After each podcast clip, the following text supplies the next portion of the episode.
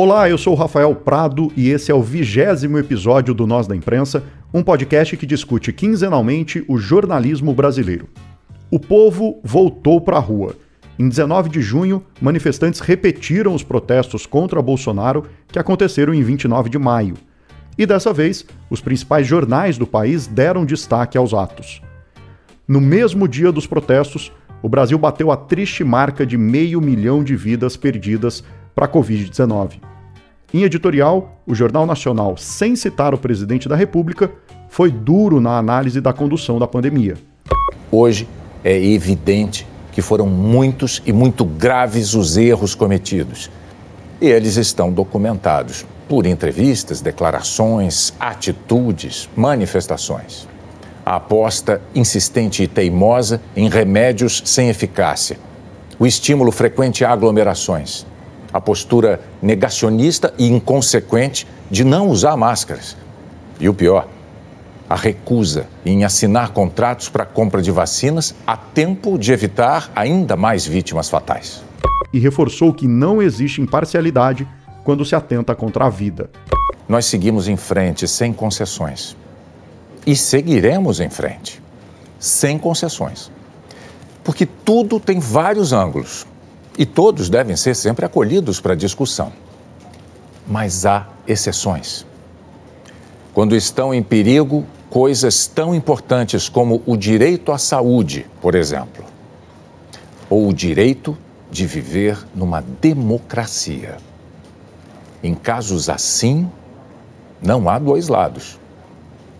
E é esse o norte que o jornalismo da Globo continuará a seguir. Dois dias depois desse editorial, Bolsonaro praticou um dos seus esportes preferidos: maltratar jornalistas. Questionado por uma repórter de uma afiliada da TV Globo no interior de São Paulo sobre o uso de máscara, ele perdeu a paciência. Me bota o celular agora, vai botar agora. Estou sem máscara em Guaratinguetá. Tá feliz agora? Você está feliz agora? Essa Globo é uma merda de imprensa. Vocês são uma porcaria de imprensa. Vocês são uns caras, cala a boca, vocês são canalhas. Vocês não fazem jornalismo, jornalismo canalha, vocês fazem. Canalha, que não ajudam em nada. Vocês não ajudam em nada. Você destrói a família brasileira, destrói a religião brasileira. Vocês não prestam. A Rede Globo não presta. É uma péssima órgão de informação. Um levantamento da Repórteres Sem Fronteiras contabilizou 580 ataques à mídia no Brasil em 2020. O presidente e seus filhos são os principais responsáveis pelo que a organização chamou de um ano sombrio para a liberdade de imprensa no Brasil. E infelizmente não são só ataques verbais que nós, jornalistas, enfrentamos no nosso trabalho diário. A retomada das ruas por manifestantes também trouxe de volta uma velha conhecida dos repórteres: a truculência policial. No protesto de 29 de maio, a polícia de Recife disparou contra pessoas, inclusive quem nem participava do ato. Daniel Campelo, de 51 anos, estava de passagem pelo local da manifestação e foi atingido no olho por uma bala de borracha. A imagem dele com a mão no rosto ensanguentado lembrou o caso de um dos nossos entrevistados de hoje. Em 2000, Alex Silveira era fotógrafo do Agora São Paulo e cobriu uma manifestação de professores na capital paulista. Ele foi atingido por uma bala de borracha disparada pela polícia e perdeu a visão de um dos olhos. 21 anos depois, o Supremo Tribunal Federal entendeu que o Estado deve ser responsabilizado e indenizar Alex. Só que ainda tem um caminho longo até o dinheiro chegar nas mãos dele. Esse é um dos temas sobre os quais a gente vai conversar. Alex Silveira, muito obrigado pela sua participação. Seja bem-vindo aqui ao Nós da Imprensa. Obrigado, Rafael. Também participa desse papo para a gente refletir de maneira mais ampla sobre as ameaças ao trabalho dos jornalistas hoje no Brasil o Arthur Romeu, coordenador da área de proteção a jornalistas em situação de risco da Repórteres Sem Fronteiras para a América Latina. Olá, Arthur, obrigado pela sua participação aqui. Olá, Rafael. Olá, Alex. Um prazer estar aqui com vocês. No primeiro bloco, então, a gente relembra a história do Alex e tenta entender se a gente evoluiu de lá para cá. Já vou dando um spoiler: a ação da polícia no protesto em Recife prova que não, né? E no segundo bloco, a gente destrincha um pouco mais esses levantamentos da Repórteres Sem Fronteiras para falar dos riscos de ser jornalista nesse país. O Nós da Imprensa está no ar. Duas décadas depois de ter sido atingido por um tiro no olho na cobertura de uma manifestação, o fotógrafo Alex Silveira finalmente obteve uma vitória. Em 2014, o Tribunal de Justiça de São Paulo considerou que a culpa era do fotógrafo por ter se colocado numa situação de risco. Mas hoje, 21 anos depois do ocorrido, o Supremo reverteu a decisão e concluiu que o poder público tem responsabilidade em casos de profissionais de imprensa feridos em conflitos entre policiais e manifestantes. Essa decisão tem repercussão geral. Quer dizer que ela deverá ser seguida em casos semelhantes nas instâncias inferiores da justiça. A história do Alex tem esse componente inacreditável, porque Antes dessa decisão do STF, o Tribunal de Justiça de São Paulo tinha considerado que a culpa por ele ter perdido a visão foi dele, porque ele teria, entre aspas, permanecido no local de tumulto. Alex, que coisa, não um repórter tá onde acontece a notícia, né? Para o TJ você deveria ter fugido da notícia, né? Eu queria que você contasse para o nosso ouvinte dessa sua trajetória de 20 anos, começando por como foi a retomada da sua vida, principalmente profissional, porque a visão é um instrumento de trabalho do fotógrafo, né? Como você refez a vida depois dessa violência que você sofreu? A, a, recuperação básica, assim, né, é, da primeira leva de cirurgias foi coisa de seis meses, né, foi quando eu, eu retornei ao trabalho após isso, foram quatro cirurgias de reconstituição da retina, o que no final das contas acabou me restando em torno de 10%, o que não é minha realidade visual nesse olho hoje em dia, que obviamente vai piorando com o tempo e esse olho já danificado, obviamente, sofre mais, né, com tudo isso. Para mim não foi fácil, cara. Assim, assim que eu retornei ao trabalho, é, para alguém que, que, que faz o que faz porque ama, né? faz o que faz porque gosta da, da, da, vivência, gosta de estar nos lugares, gosta de conhecer as pessoas, de fotografar o mundo e mostrar dessa forma, foi um pouco frustrante, eu acredito, assim. É, tanto é que esse retorno, obviamente, por razões óbvias, né? O, o, jornal acabou me recebeu extremamente bem de novo, tal, mas acabou me colocando em situações mais seguras, vamos dizer assim, né? Do que eu costumava fazer. E, e enfim, é, no final das contas, isso acabou me, me acarretando, né? É, alguns outros problemas, no caso, na época, uma depressão que, que, que, eu, que eu acabei tendo também e tal, e, e por isso, por estar descontente e, e, e apesar de entender a, a, a responsabilidade do, do, do jornal em, em, né, ter a segurança, a gente é em segurança tal, eu acabei pedindo um afastamento, pedi para sair do jornal e, e me mudei para a Amazônia. Né? Logo, é, é, um pouco antes disso, eu sofri mais duas cirurgias para tirar uma, uma, catarata que acabou criando ao longo desse tempo, né, com o tratamento tal, isso é normal e uma outra cirurgia exatamente para lasers no fundo da retina, que, enfim, acabou descolando de novo alguma coisa tal. Mas, cara, mudou muito a minha vida. Mudou demais. Como você se manteve financeiramente nesse período? Cara, nossa. Assim, é, quando eu saí da Folha, recebi uma indenização de seguro mesmo, tal, aquele, aquele tipo de coisa que você faz quando você tem seguro, seguro de vida, aquela coisa toda. Saí da empresa, me desconectei da empresa, recebi esse valor, o que deu para me, me estruturar, vamos dizer assim, um pouquinho. É, o que, que acontece? Quando a gente está na rua, no caso, o jornal achou que seria razoável para mim continuar trabalhando, mas, por exemplo, me mandarem numa, numa, numa, numa pauta onde, por exemplo, está no, no, metrô, como chegou a acontecer, na Sé, que o, o, o governador, o prefeito estavam no, no, numa certa situação com uma penca de pessoas. E eu, assim, é uma pauta sem perigo nenhum, né? A coisa, mas eu tinha de localizar uma pessoa, por exemplo, localizar o prefeito no meio disso, coisa que para qualquer um é normal, não precisa ser repórter para isso, né? E para mim isso é impossível. Né? Eu, eu, identificar as pessoas é muito difícil, porque, por exemplo, é, eu não consigo enxergar a, a, um metro, um metro e pouco, detalhes. Eu consigo enxergar cor, eu consigo enxergar forma e, o movimento disso, e a gente vai se adaptando, né? entendendo as coisas de acordo com isso. Então, assim, a, a, minha visão não só de mundo, como da fotografia, do, como a percepção disso tudo, acabou mudando um pouco, o que acabou me fazendo mudar o nicho de trabalho e ir para uma coisa em tese mais tranquila, em tese mais segura, né?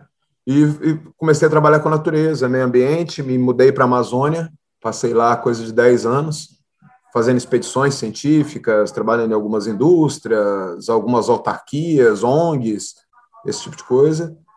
E logo após, passei cinco anos no Rio, consegui juntar um dinheirinho, passei no Rio estudando 3D, depois retornei para a Amazônia de novo, para o Amapá, que é o local onde eu sempre morei lá, e passei mais cinco anos. Arthur, para eu te colocar aqui no papo também, antes da gente chegar na decisão do STF, qual é o seu entendimento da decisão do Tribunal de Justiça de São Paulo dizendo que a culpa por perder a visão foi dele? É, é um absurdo que eu não consigo nem, nem descrever, né? É uma vergonha mesmo para a justiça é, esse tipo de, de decisão é, que, que mostra o quanto, às vezes, o poder judiciário, uma parcela importante do poder, do poder judiciário, desconhece a função do jornalismo, a função social do jornalismo, e isso apoia a única explicação possível. Né? É, obviamente que os fotógrafos, repórteres, comunicadores têm um papel é, extremamente importante ao estar reportando as manifestações, né, estar acompanhando protestos, é, trazendo essas histórias de interesse público, é, e a gente né, não é, enfim, infelizmente a gente viu ao longo dos anos, não foi só quando o Alex foi atingido em 2020, em 2000, mas enfim, a gente viu várias situações ao longo dessas duas décadas até que tivesse essa decisão positiva do STF de violações e violências gravíssimas acontecendo em situações de protesto, né? E eu acho que justamente é, o nível de violência é, das forças de segurança no contexto das manifestações é em grande parte decorrência de uma certa ausência de responsabilização do Estado é, desse tipo de prática abusiva, inclusive incentivada de certa forma em muitos, em muitos casos, né? A gente vê, é, por exemplo, como foram os, os, os né, jornadas é, de protestos em 2013, por exemplo, né? É só naquele período é, a Abrage, né, Associação Brasileira de Jornalismo Investigativo, mapeou 300 casos é, de jornalistas é, agredidos, alvos de algum tipo de agressão durante a cobertura de protestos entre 2013 é, e 2014. Né? Então, a gente falando de 300 casos em menos de um ano só no contexto de manifestações e só contra jornalistas. A gente não está falando, obviamente, contra todos os outros é, manifestantes, pessoas que vinham exercendo ali o seu direito é, à liberdade de expressão, seu direito ao, ao, ao protesto. Né? Então, é, grande parte dessas agressões contra jornalistas, segundo né, mesmo, os mesmos dados da, da Abrage, acho que em torno de 80%, 85% é, provocados por forças de segurança que estavam cobrindo as manifestações. Né? Então, é muito grave, ao ponto, é, inclusive em 2014, uma história, enfim, terrível, né, trágica da, da, da morte do cameraman, cinegrafista da, da Band, Santiago Andrade, é, que foi atingido por um rojão quando cobria as manifestações e também indica, de certa forma, uma outra problemática né, de responsabilidade aí sim dos meios de comunicação. É, afinal de contas, a gente já vinha mais de um ano de protestos e ele estava cobrindo aquela manifestação sem nenhum tipo de equipamento de segurança, né? Então é outro, vamos dizer assim, um, outro escopo também, um outro pedaço da história aí é, que mostra o quão vulneráveis estão os profissionais de imprensa no Brasil, seja em decorrência da truculência das forças de segurança nesse contexto de manifestação, seja por uma ausência de cultura de proteção que existe é, em grande parte das redações e é, no dia a dia do exercício da profissão. É, esses casos que o Arthur lembrou são casos que eu acho que estão frescos na memória de todo mundo, né? Que são as jornadas de junho de 2013, 2014. O caso do Alex é 13 anos antes ainda, né? O Alex estava cobrindo uma manifestação, não naquele momento, era um, era um momento, digamos, que a gente estava pacificado, porém eram os protestos que professores faziam regularmente, inclusive, ali na Paulista, né, Alex? E o que eu queria saber agora é o seguinte: com esse entendimento do STF, que aliás é importante para todos os jornalistas, porque ele é extensível a outros casos semelhantes, né? O Supremo entendeu que o Estado é responsável pelo tiro que te atingiu e que deve te indenizar em 100 salários mínimos, mas ainda demora para esse caso ter um desfecho, né? Como é que está essa situação agora? É, na primeira instância, quando foi dada, deu a, a ganho de causa para mim, né? Só que ele me negou os é, danos materiais, e o juiz entendeu por bem que eu não tive dano material algum. Imagina, você perdeu seu instrumento de trabalho, né? Em uma parte do seu corpo, e não é dano material nenhum, né? Exatamente. o, que eu, o que eu acho que é muito interessante deixar claro é o seguinte: é, quanto a isso, né? Quanto a esse ponto de perder o olho, coisa e tal. É, é muito simbólico, né? Dizer que, que um fotógrafo perdeu a visão, né? Por uma bala de borracha, coisa e tal, porque trabalha com olho, coisa e tal. Mas pensa bem, se fosse um dentista certo? Teria acabado a vida dele. Se fosse um neurocirurgião, teria acabado da mesma forma. Se fosse um juiz, talvez tivesse acabado a vida dele, porque ele tem que viver de ler. E eu sei hoje disso porque eu faço faculdade hoje, voltei a, a estudar, faço faculdade, e não consigo enxergar o quadro, para você ter ideia. Eu sei que isso estragaria a vida de muita gente, então não precisa, por exemplo, eu não posso dirigir, eu não posso mais dirigir, eu tenho dificuldade de leitura, eu não reconheço mais pessoas, é, é, então, assim, é, tirando tudo isso e fora o, os danos no corpo em si, como coluna e outras coisas, que é o problema de visão acaba ocasionando por você ter que se ajustar para ver as coisas tal, é, é, assim, é incabível, né? Dizer que eu não tive o dano material, mas, enfim, eu ganhei, né? Ele destinou como danos morais 100 salários mínimos, e o Estado recorreu, como sempre recorre, né? Você pode estar perdendo, ele continua recorrendo e vai recorrer eternamente. Eu recorri exatamente por causa do, do, dos valores, né? Na época, nós tínhamos pedido, é, na primeira instância, um danos materiais, se eu não me engano, de, no valor do meu salário na época, né? Que, que era coisa de R$ 1.900 tal o que na época dava um pouco mais de 10 salários, e 2 mil salários mínimos de danos morais, certo? Final das contas, ele não me deu dano material nenhum, por entender por bem que não tinha dano material, e me deu, e, e, e me deu danos, é, danos morais de 100 salários mínimos. Por isso a gente recorreu com isso tal, porque assim, eu realmente acho, cara, que se hoje em dia, já agora no Supremo, e essa é a questão do porquê não foi resolvido tudo isso, porque dentre os ministros, no votos deles, só um deles, só um deles citou a, a, a indenização, que dava provimento à indenização, coisa e tal. Só que o que, acontece? Do primeiro para a segunda instância, quando a gente recorreu, e na segunda instância, quando eles negaram de cara, eles nem avaliaram o que a gente pediu de indenização. Então, assim, é, eu nem levo em conta esses 100 salários mínimos, que para mim isso é uma coisa que eu já recorri lá atrás e o Supremo tem que ver isso de novo.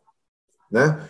E eu entendo isso, cara, não só como uma restituição para as minhas perdas e danos, mas inclusive para que essa sentença seja de fato efetiva no meu modo de pensar, essa indenização não pode ser só simbólica.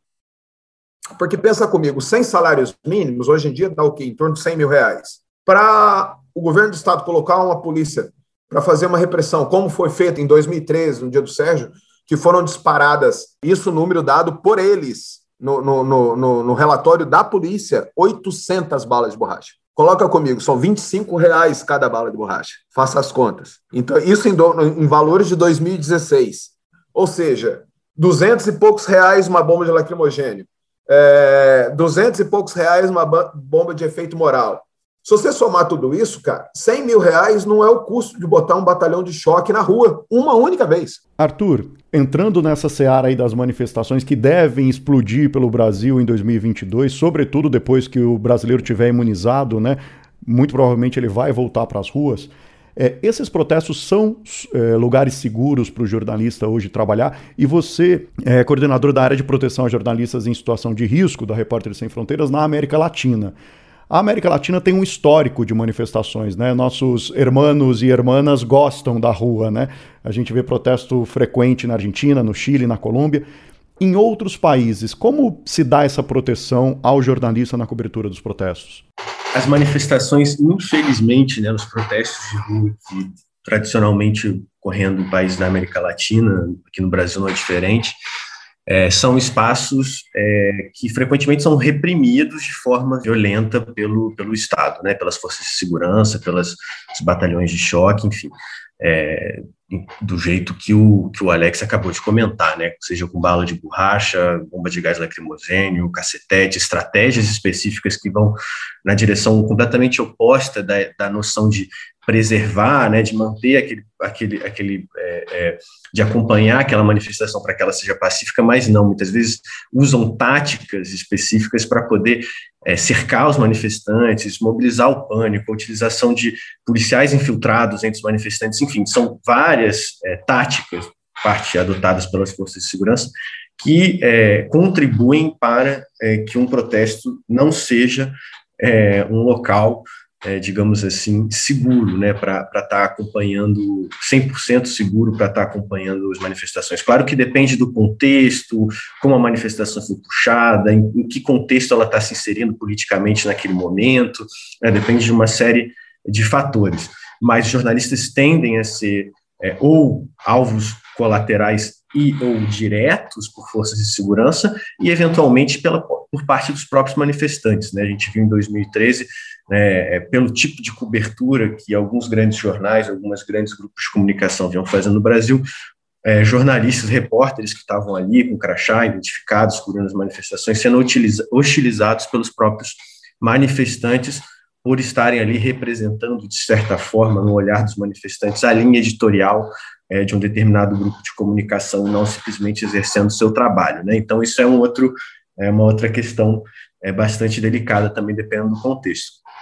É, falando de América Latina, né, agora a gente está muito acompanhando a situação é, da Colômbia, né, o Paro Nacional, né, que é uma onda de manifestações aí é, que aconteceu, é, começou em abril, depois de uma proposta de reforma é, tributária é, na Colômbia e que mobilizou é, milhares e centenas de milhares de pessoas que estão indo para a rua de forma sistemática desde abril. só nesse período aí de de três meses, a gente contabilizou, junto com uma organização local é, colombiana, que também atua com um mandato muito parecido com o da Repórteres Sem Fronteiras, 242 casos de jornalistas é, que sofreram algum tipo de agressão na cobertura das manifestações. Né? Então, em três meses, mais de 200 casos de agressões de jornalistas, de novo, só no contexto das manifestações. Então, acho que são números relevantes, nessa né? coisa de falar muito número, é, a ideia aqui é, sobretudo, dar um pouco a dimensão de como isso acontece de forma recorrente e sistemática. Quer dizer, né, é, é, acho que esse é o principal objetivo de quando a gente tenta trazer é, algum, algum indicador, algum número, que é mostrar que não são casos isolados, né? não, é uma, não é aconteceu, infelizmente, é uma coisa que acontece, né? é uma prática é, comum, estratégica é, das forças de segurança dentro desse contexto. E com esses números a gente encerra o nosso primeiro bloco, porque no segundo bloco a gente vai falar de mais números. Vamos falar sobre os riscos e outros perigos que os jornalistas correm aqui no Brasil.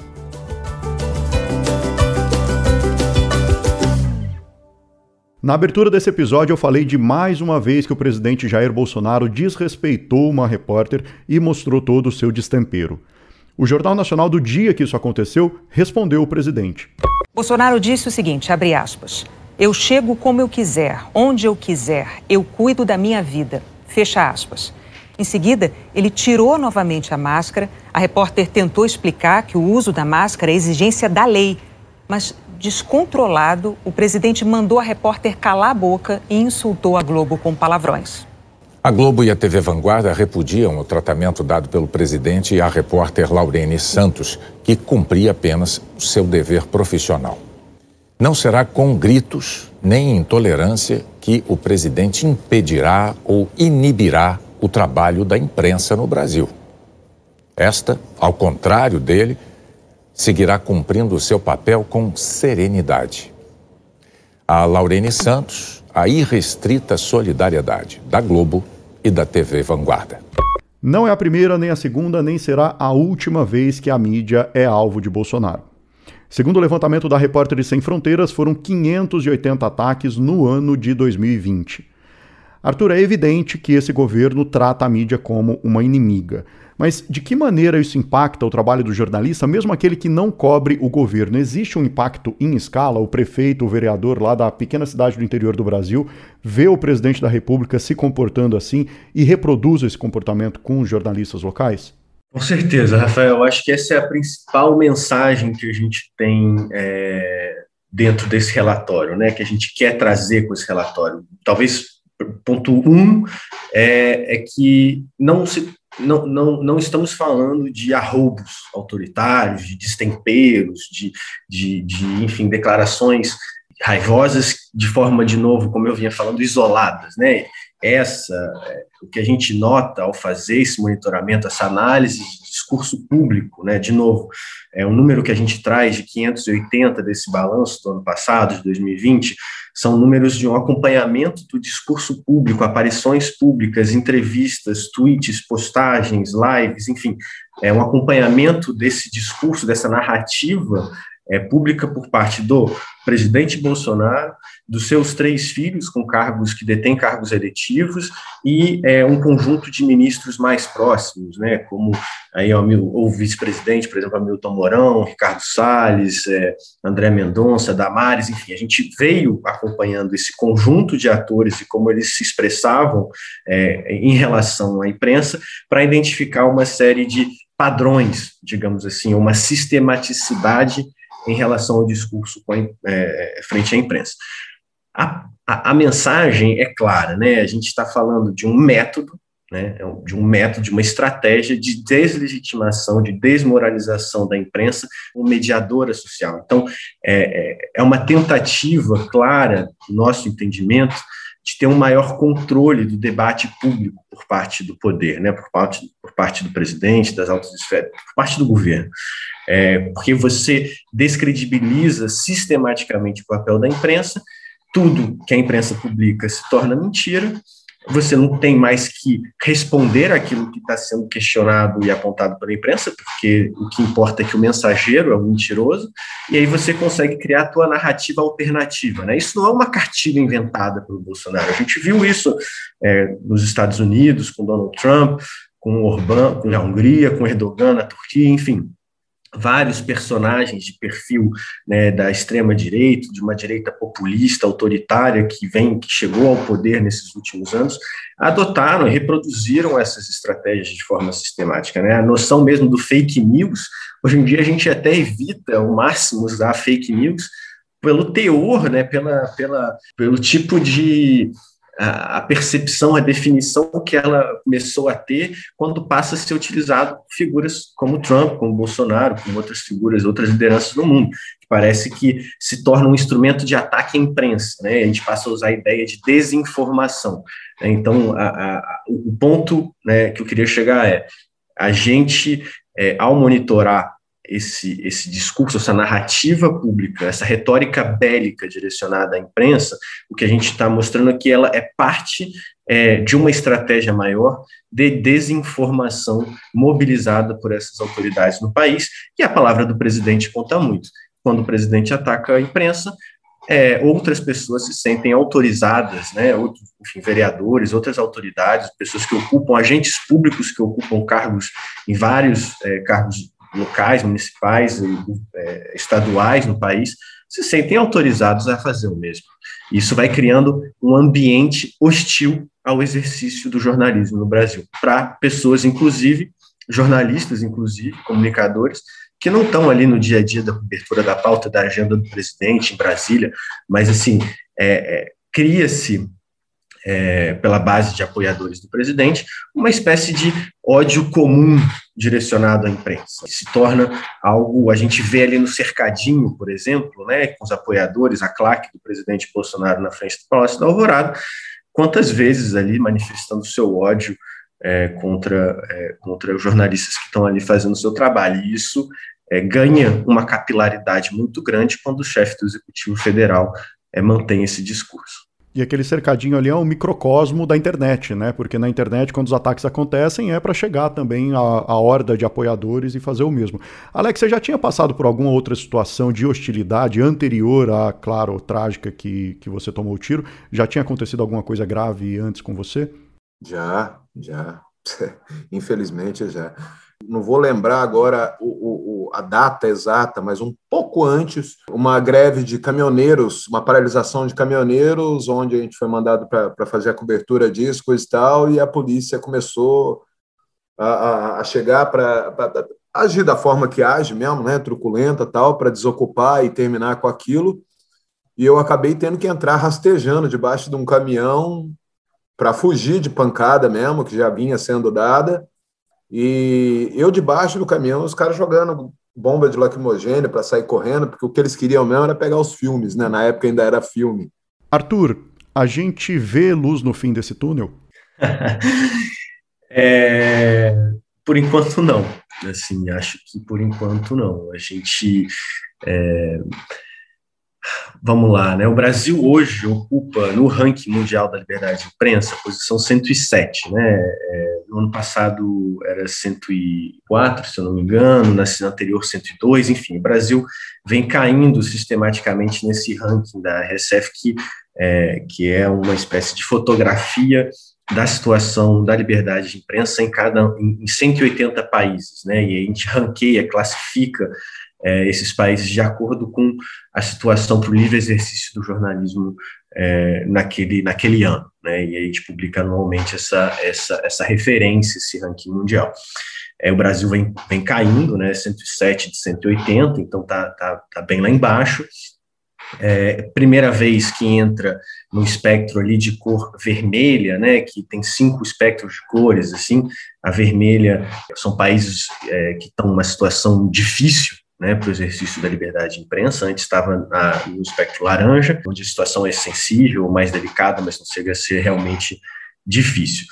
É, e aí, quando eu falo que a gente não vê uma é, luz no fim do túnel, pelo menos a curto prazo, é porque é, tudo indica né, que o, o, o Brasil segue num caminho a gente viu um ponto de inflexão com a chegada do governo, né, com a campanha, principalmente com a campanha de 2018. O Brasil já vinha em posições relativamente baixas no ranking, né, na centésima colocação, enfim, já, já não era um país que, por diversos problemas estruturais, sejam eles de violência, de concentração excessiva da propriedade da mídia, né, com deficiências de pluralismo, de diversidade no horizonte midiático, enfim, por diversos fatores, um conjunto de fatores ali, já vinha abaixo no ranking, né, mas é, em 2018 tem um ponto de inflexão, e esse ponto de inflexão segue, digamos assim, né, ele, ele segue sendo tensionado permanentemente, é, com uma figura que ocupa o principal é, cargo é, executivo no país, demonstra de forma sistemática, como a gente viu ontem, mais um episódio né, de violência é, brutal, assim, vergonhosa é, contra, contra uma, uma repórter que entrevistava o, o, o presidente de São Paulo, é, vai manter essa estratégia, não tem por que mudar, assim, do ponto da perspectiva da estratégia do governo. Então, a gente não tem uma expectativa de que isso mude.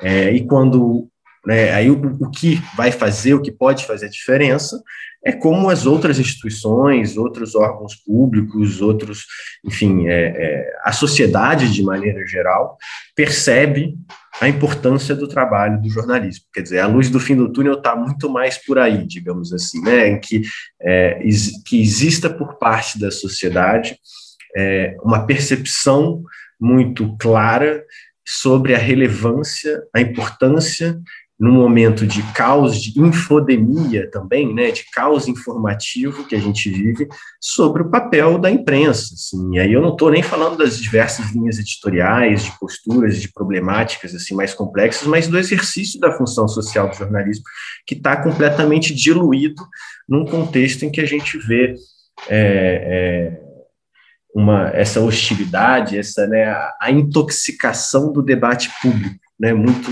também relacionado às redes sociais. É, e é muito complexo quando a gente vê é, esse tipo de liderança política colocando a opinião pública contra os veículos, como se eles fossem inimigos, né? O que é importante deixar claro, não tem problema nenhum criticar a mídia, muito pelo contrário, né? O trabalho que o, nós da imprensa faz aqui, por exemplo, é de tentar desenvolver uma mídia melhor, de olhar os nossos erros, não tem problema nenhum identificar os interesses econômicos, políticos de cada veículo, o que está por trás de cada notícia, muito pelo contrário, é importante a sociedade ter isso de maneira transparente também.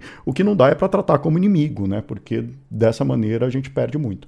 Nessa linha, Rafael, a Repórteres Sem Fronteiras publicou em 2017, junto com Intervozes, um estudo que chama é, o Monitoramento da Propriedade da Mídia no Brasil, que faz exatamente isso, quer dizer, que é, vai investigar quem são os donos, os proprietários, controladores dos, dos veículos de principal audiência no país, e entender quais são os interesses econômicos e outros interesses políticos, religiosos, é, que estão associados ao controle dos grupos de comunicação no Brasil. Ou seja, isso é fundamental fazer, isso, isso melhora a saúde da mídia.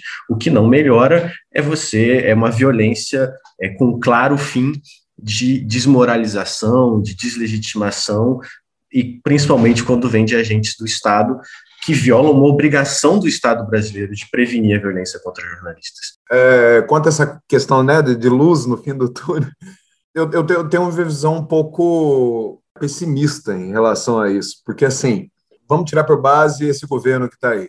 Né? Só para começar, nem assessor de imprensa tem. A, a frase mais dita pelo governo até hoje, pelo menos na mídia, é que o governo não vai se pronunciar. Né? Isso é o que a gente mais escuta, quer dizer, ele nunca fala. Então, daí já dá para ver a postura. Né? Isso é o que eu imagino. E assim, não é uma postura que é só em relação à mídia, é uma postura em relação a tudo. Ele faz isso em relação a distanciamento, faz isso em relação à máscara, faz isso em relação à, à Amazônia, né? É um cara que, que é totalmente ligado ao agro e, ao mesmo tempo, não para para pensar que sem chuva não vai ter agro, que a terra vai. Então, assim, é, é uma postura de governo, é um, é um, é um cara negacionista que, que, só falta parar na beira da, da, da, da, da terra plana e pular, né? Aquela história. Está até hoje procurando um, um, né, um canto da terra plana, porque não é possível. E se a gente parar para pensar, foram 20 anos, né, 21 anos agora esperando tudo isso, coisa e tal. E eu, eu, eu não consigo entender de verdade é, como é que se pode, numa decisão judicial, né, que em tese teria de ser exclusivamente judicial, é, uma pessoa ser acusada por, por não sair da frente da bala. Ou seja, né, é, é, é um cara imaginando que a pessoa tem o poder de ver uma bala vindo a 300 km por hora em direção e se desviar, né? Assim, e com isso segurar uma questão que bastava ler o manual, né? Bastava ler o manual, não precisava ter acertado no olho. Se acertou no peito, tá errado.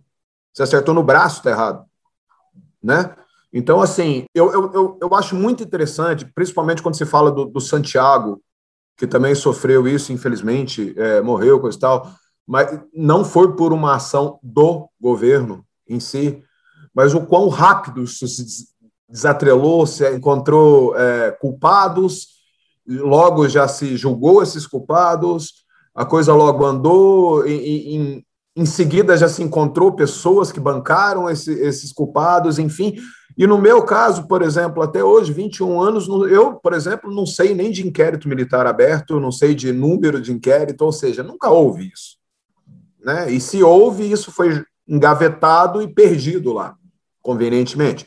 Então, assim, eu, eu acredito sim, a polícia e o Estado em si me, me causaram um dano, é um dano eterno, né, para mim, para minha vida, né, é, é, enquanto eu estiver vivo, isso vai estar tá me assombrando, isso vai estar tá me atrapalhando, mas o que a justiça fez, na minha opinião, é muito mais danoso. E aí, nesse caso, não é só para mim, né? Arthur, isso tudo que o Alex está falando, é, eu acho que passa por uma reavaliação das instituições brasileiras, não é, né? não é só uma pessoa em específico, são várias né, que precisam agir coordenadamente para a gente melhorar essa situação, né? É, eu acho que, que quando você comentou no começo, né, de como é que eu percebia a primeira decisão de segunda instância do Tribunal de São Paulo, né, que é, que, que, aponta né, o Alex como responsável, é, único é responsável pelo trágico incidente do qual foi vítima, se eu não me engano, era algo assim a formulação.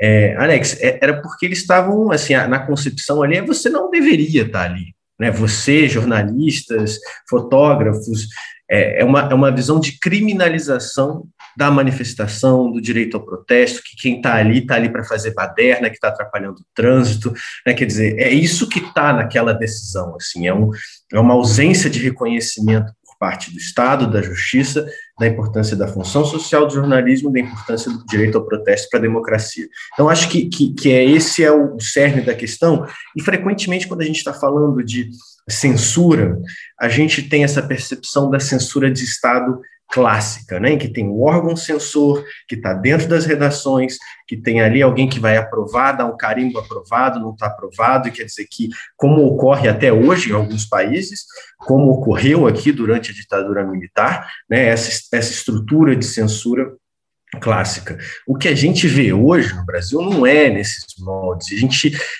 espera espero eu que não chegaremos a ver isso, mas não é porque essa censura desse jeito, né, não é porque a, a, a liberdade de expressão, o direito à liberdade de expressão, a imprensa está consagrado na Constituição de 88, que a gente não vê mecanismos de censura, inclusive de censura indireta, sendo operadas. Né? Então, quando o Alex fala né, é, que não existe é, um, um, assessor de imprensa, ou que a resposta mais comum é, não queremos comentar, não vamos comentar, ou que quando comenta é, é para agredir né, verbalmente o trabalho da imprensa, a gente está falando do direito à transparência pública, lei de acesso à informação, que nunca teve tão, que nunca teve tão difícil, né? Você conversa com jornalistas que têm usado, que usam tradicionalmente a lei de acesso à informação desde 2011, se eu não me engano, e que isso tem piorado, está cada vez mais difícil.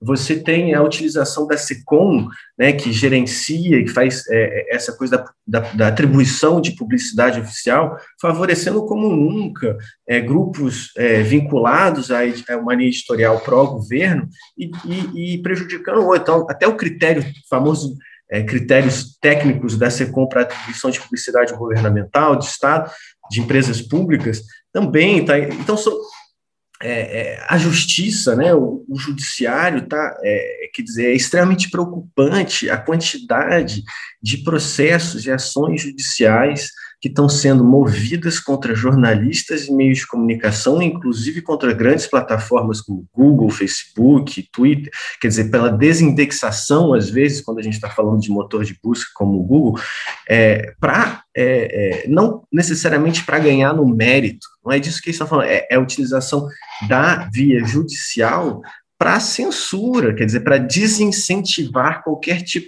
Quando você não tem estrutura de jornalismo, quando você não tem uma equipe na tua redação de advogados, de assistência jurídica, quando você está operando, como grande parte dos meios de comunicação que fazem um trabalho fundamental no país, agências locais, coletivos, organizações de mídia em favelas, periferias, rádios comunitárias no interior, você não tem essa estrutura essas pessoas estão sendo processadas sistematicamente por difamação, calúnia, injúria, pedindo remoção e retirada de conteúdo, sofrendo todo tipo de pressão que o judiciário trata de uma forma banal, quer dizer, são juízes, né, os magistrados, muitas vezes, quando recebem esses casos, não dão a devida importância. Eu quero dizer assim, só para fechar um pouco assim, quando a gente pensa em censura, né, essa censura de Estado, né, de, de, pesada, assim, a gente acha que, né, que o Brasil, de certa forma, está livre desse, desse mal.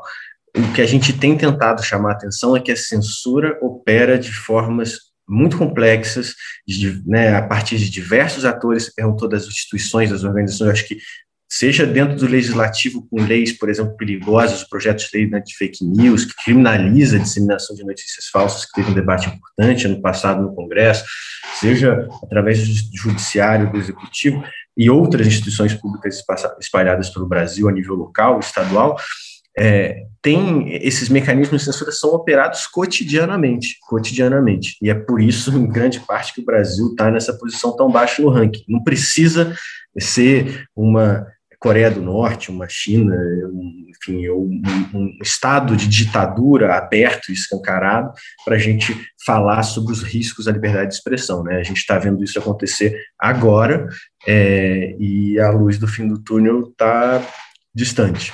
Inclusive, parte dessa intimidação judicial que você cita, essa forma de intimidação, né, é baseada na Lei de Segurança Nacional, que é uma lei ainda da ditadura e que não foi revista pelo Brasil democrático. Né?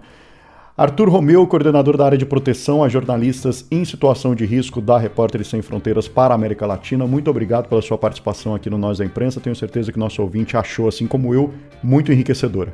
Obrigado. Valeu, Rafael. Obrigado a vocês. Obrigado pelo convite vinda longa aí ao Nós da Imprensa. Valeu! Alex Silveira, fotógrafo. Se você não conhece o trabalho incrível que ele está desenvolvendo, Alex Silveira, entre no site do Nós da Imprensa. Eu vou postar algumas fotos lá que ele me autorizou. nósdaimprensa.com.br. Alex, muito obrigado pela sua participação aqui no Nós da Imprensa também. Valeu, muito obrigado você, viu? Obrigado pelo espaço. Até logo. E assim eu encerro mais esse episódio do Nós da Imprensa, convidando você para acessar o nosso site nósdaimprensa.com.br. Lá você encontra, além das lindas fotos do Alex Silveira, o roteiro desse episódio e todas as edições anteriores do podcast. Também te convido a nos seguir nas plataformas de streaming: Spotify, Google Podcasts, Apple Podcasts, Deezer, entre tantas outras. Assim, você é notificado sempre que um episódio novo for ao ar. E pode nos seguir também nas redes sociais. Twitter, Instagram, Facebook, LinkedIn e Telegram, Nós da Imprensa. A trilha sonora deste podcast é do artista Cambo, da Escócia. Está disponível no Free Music Archive. Eu sou Rafael Prado, muito obrigado pela sua audiência e até o próximo episódio do Nós da Imprensa. Tchau!